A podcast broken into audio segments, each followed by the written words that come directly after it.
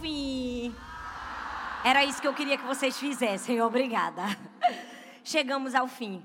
E eu pensei, meu Deus, como a gente vai terminar essa trajetória da vida de Paulo?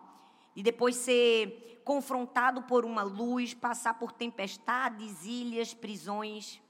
E o nome dessa última palavra se chama juramento. Porque aquilo que para Paulo foi uma vida vivida, para mim e para você, pode ser um compromisso de viver da mesma maneira. A Bíblia tem um texto escrito por Paulo a Timóteo, um dos últimos textos de Paulo, um versículo icônico, quase que sua autobiografia, quando ele diz assim, em 2 Timóteo 4,7: Combati o bom combate, completei a carreira e guardei a fé. Ele disse: Combati o bom combate. Combater. Combater fala de força, fala de vontade, fala de coragem.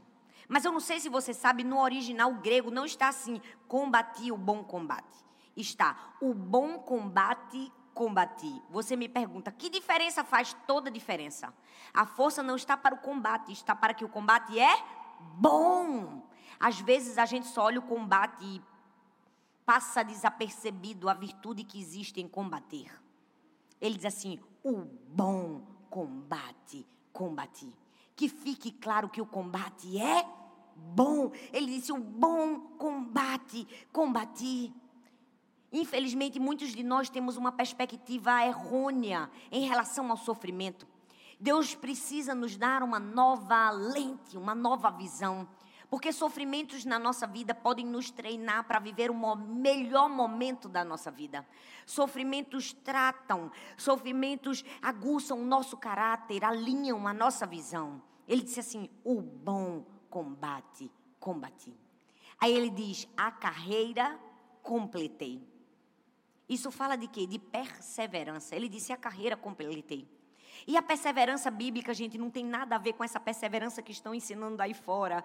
Essa perseverança que dizem assim: não desista, continue, você vai conseguir, você é bom, você é maravilhoso. Não! A perseverança bíblica é desista, abandone seus sonhos, seus planos, seus projetos, para viver os sonhos, os planos e os projetos de Deus para você. Essa é a verdadeira perseverança bíblica.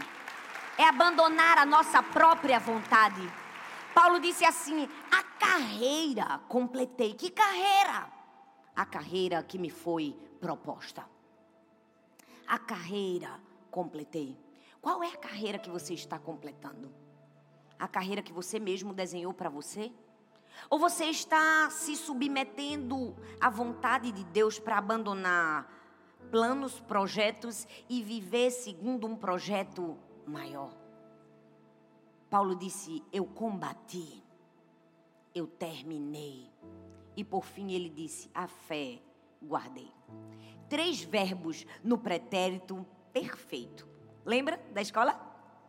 Não. Eu vou ensinar vocês. Quando a gente estudou, a gente estudou o pretérito perfeito e o imperfeito. Um pode ser alterado e o outro não pode. Paulo aqui está dizendo: combati, terminei, guardei. O que eu fiz está feito, não volto atrás. Eu estou deixando um legado de uma vida íntegra. Eu combati, eu terminei, eu guardei. Eu sou um combatente fiel. Paulo sabia quem ele era. A Bíblia diz que Nero o chamou de malfeitor, mas ele sabia que ele não era um malfeitor. Eu preciso te dizer, o sofrimento vai tentar te dar nomes que não foi o nome que teu Pai Celestial te deu.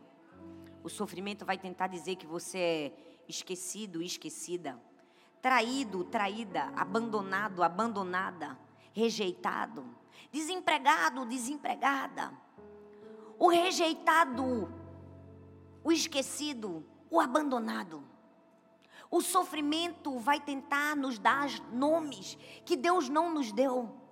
Mas nós precisamos, como Paulo dizia assim: eu sou um combatente. Paulo sabia quem ele era. Talvez muitas pessoas pudessem ter olhado para ele agora no fim da vida, numa prisão, morrendo, definhando. E talvez muitas pessoas poderiam dizer assim: olha aí, ó, fracassou, é um fracassado. Mas Paulo estava dizendo: fracassado não, eu sou um combatente fiel. Se o sofrimento te deu algum nome, eu preciso te dizer, Deus está dizendo você é um combatente.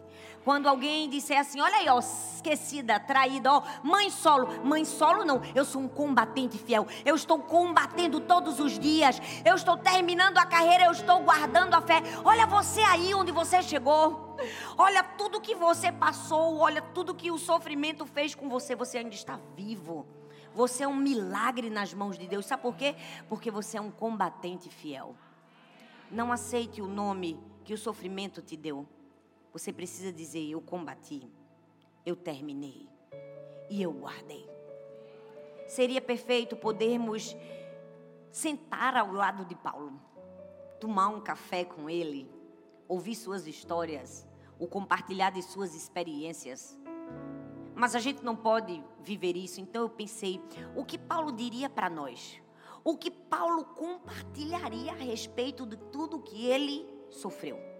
Eu anotei alguns exemplos aqui e eu quero ler apenas alguns, mas com certeza teve muitos outros.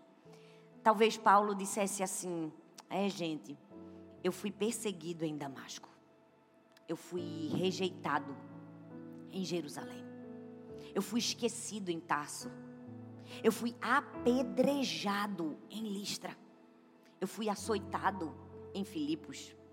Eu fui escorraçado de Tessalônica. Eu fui enxotado de Bereia. Fui chamado de tagarela em Atenas. Fui chamado de impostor em Corinto. Fui preso em Jerusalém. Enfrentei feras em Éfeso. Fui acusado em Cesareia. Fui picado por uma cobra em Malta. Enfrentei uma tempestade indo para Roma. Cheguei lá preso e algemado, mas sabe de uma coisa? Todas essas coisas contribuíram para a expansão do evangelho do reino de Cristo Jesus. Nenhum sofrimento na nossa vida é em vão. Nada acontece por acaso. Eu amo que Deus é capaz de transformar até maldição em bênção, o que Ele não é capaz de fazer com a minha história e com a sua história. Eu não sei como você está aqui, você que está nos assistindo. Você que está do lado dessa câmera, eu não sei como você está agora. Talvez você esteja aí, você esteja dizendo assim: é, eu me sinto sozinho em uma ilha. As pessoas que eu amava me deixaram. Ou talvez você esteja dizendo assim: estou enfrentando a pior tempestade da minha vida. Talvez você esteja vivendo um momento de agonia em uma prisão. Mas eu preciso te dizer, em todos esses lugares, Deus está com você. E você precisa viver uma vida tão íntegra do Evangelho de Cristo Jesus, que você vai poder olhar para trás e você vai poder dizer: Eu combati o bom combate, completei a carreira e guardei a fé.